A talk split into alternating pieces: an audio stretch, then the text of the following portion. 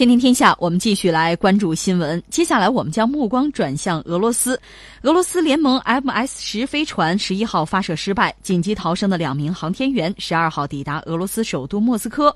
俄联邦生物医学署署长说，航天员身体状况没有问题，无需治疗。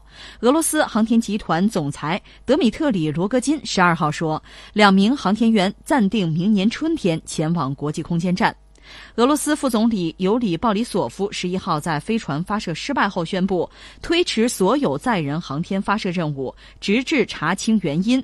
罗戈金十一号说，俄罗斯将设立国家调查委员会调查这起发射事故。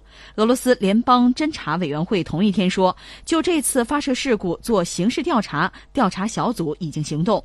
另据报道，以熟悉调查进展的消息人士为来源报道，由于一只发射筒出现故障，导致一个关键阀门无法打开，进而阻碍火箭第一级与第二级分离。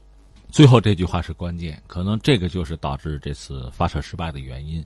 这次发射失败，前两天节目我们关注了，关注的原因是两名宇航员顺利逃生，这在整个人类航天史上不多见，有过。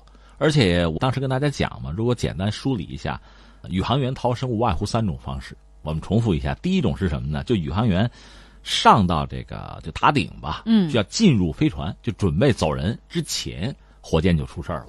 这个时候怎么办呢？它会有一个特殊的滑道，嗯，就像那个，就像幼儿园滑梯那个意思吧，就让宇航员从那个几十米高的塔顶直接出溜下来，嗯，这是逃生的一个办法。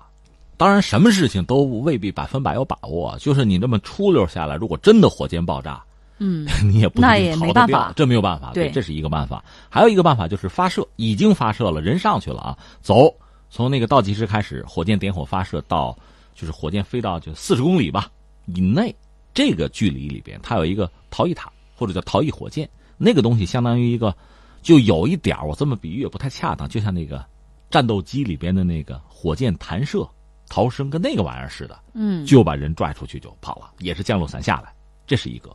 如果飞得更高，超过四十公里了，那都到轨道了，那没有办法，它还有一个什么呢？就是返回舱。一般说来，我们知道宇航员执行任务完成之后，不是坐返回舱回回地球嘛？那这个返回舱提前就。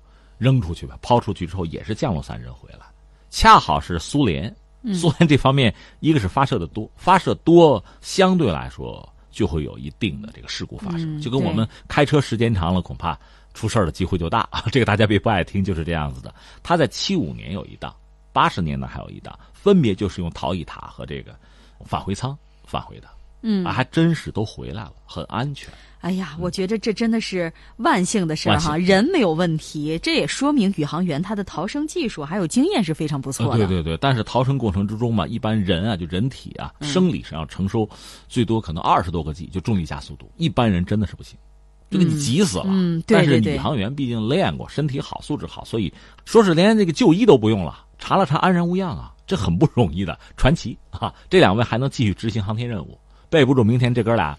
春天就上去了，这很可能啊。嗯，这放在一边，我们下面要说的是什么呢？最让人感慨的就是，这个事故可能就是刚才你说的一个阀门失灵造成的。你知道，这个火箭特别是装的东西多、运载这个呃负荷比较大的火箭，它往往一级一级的，对吧？它每一级火箭燃料用光之后，这级要脱落，它脱落不了了。那你等于说带着非常大的一个负重，带着个垃圾呗，嗯，带着个秤砣上去，那上不去了，最后整个任务就失败，可能就是一个阀门。所以你看，在我们中国的这个古话里有好多什么“占小便宜吃大亏”，嗯，什么“千里之行，始于足下；千里之地，溃于蚁穴”，就这种话，其实你想道理是一样的，一个小问题，最后带来一个大的结果。我一下子想到，应该是。上个世纪一九八六年嘛，就是美国挑战者号发射失败，大家还记得吗？就是他那个航天飞机发射上天大概七十多秒爆炸了。嗯，爆炸，因为现在时间过去很久，好多东西还是保密的。我搜集一些资料呢，就是让人确实是大跌眼镜。就是这次挑战者，就是航天飞机发射失败之前，上一次发射其实就应该爆炸，但是上次运气好。为什么呢？毛病是一个毛病，就是它这个也是这个很复杂的结构里边吧，有一个其实是个橡胶环儿，嗯，或者叫橡胶带，因为它不是能有弹性可以伸缩嘛，那么个东西，那个东西是两层，在正常环境下没有问题，但是当时因为美国和咱们都在北半球哈，天冷，嗯，它那个东西已经没有弹性了，没有弹性就可能裂开，一旦裂开呢，燃料就会泄漏，燃料一泄露出来，那就是爆炸，那不用商量了，肯定是这个结果呀。上一次发射，它不是两层橡胶吗？里边那层就已经烧糊了。嗯，但是就是鬼使神差吧，阴错阳差，外边那层没事儿。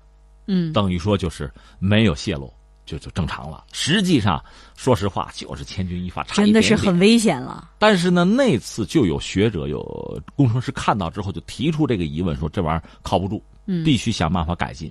但是相关的公司呢？要么是出于这个投入的考虑，不愿意花钱；要么就是太大大咧咧了，觉得没有问题。而且这个发射最后他们会向相关部门就是提交报告，可不可以发射？他们说可以，一发射就炸了。你想这个圈儿才值多少钱呀？嗯，但是整个连人七个人吧，带整个航天飞机。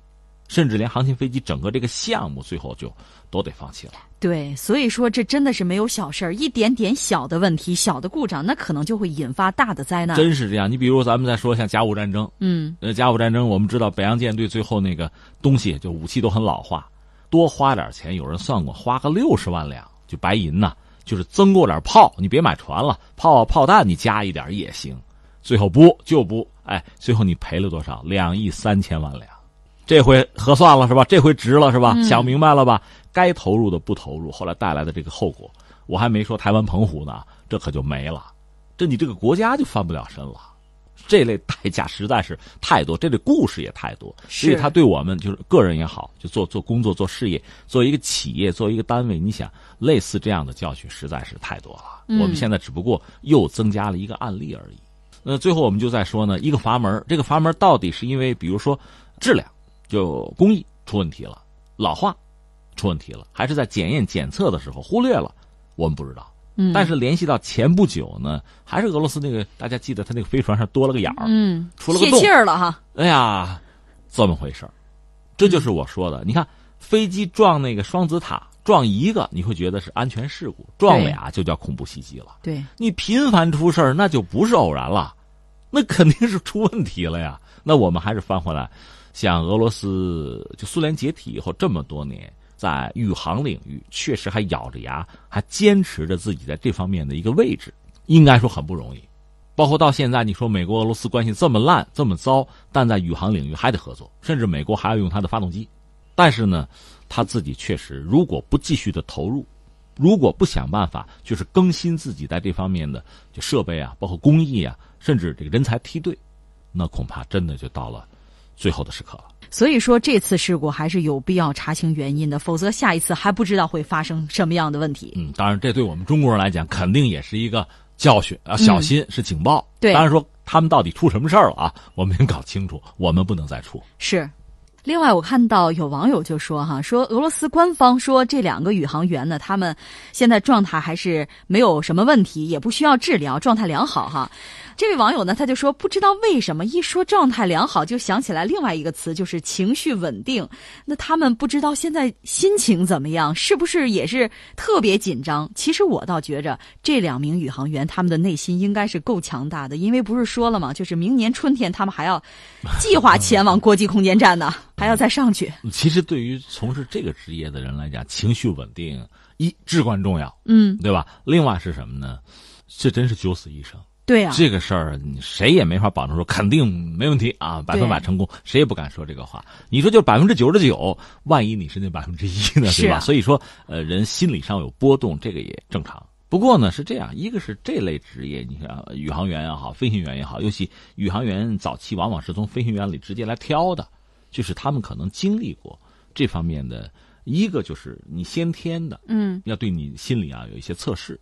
肯定胆子得够大。呃，对，呃，胆大心细嘛，就遇事不慌嘛。一般人恐怕很难达到这个水准。另外呢，专业要进行训练。嗯，大家还记得前不久我们聊过，就是欧洲的宇航员跑到中国来训练，还得学中文，而且这个训练和中国宇航员一起啊，他模拟，比如说你那返回舱回来了，没掉到合适的地方，掉沙漠里了，掉大海里了，嗯，泡好几天水里边啊，能不能活下来啊？怎么求救啊？嗯。这个都是要训练的，而中国的宇航员跑到欧洲去训练了，甚至还跑到哪儿呢？那个就是隧道里、隧洞里大家知道那个洞穴探险那一说，在那里面什么也看不见，然后呢，你会觉得整个山会压到你身上来。嗯，你你在一个完全陌生的，就是眼前什么也看不到黑暗的环境里，你说你大步往前走，你敢吗？我就告诉你，你恐怕也不敢。就这个是需要练的，这个本身也会对自己的心理啊、心理张力什么的，也会是一个训练。对，也就是说，他们平时会做一些模拟事故发生时的场景演练。会的，会的。先天你要有一定的优势，后天得练你。另外呢，心理疏导。你想，我们现在很多学校都配备心理老师了，出什么事儿，小孩打架是吧？要疏导。更何况他们呢，应该是会有顶尖的相关专家帮他们做这方面的疏导梳理。嗯，但不管怎么说，人毕竟是人，遇到这样大的波动，确实我估计心里面也忽悠一下子。是啊，所以总的来说呢，你说这个心理稳定，想到这个词儿很重要 啊，希望他们一切都好。是。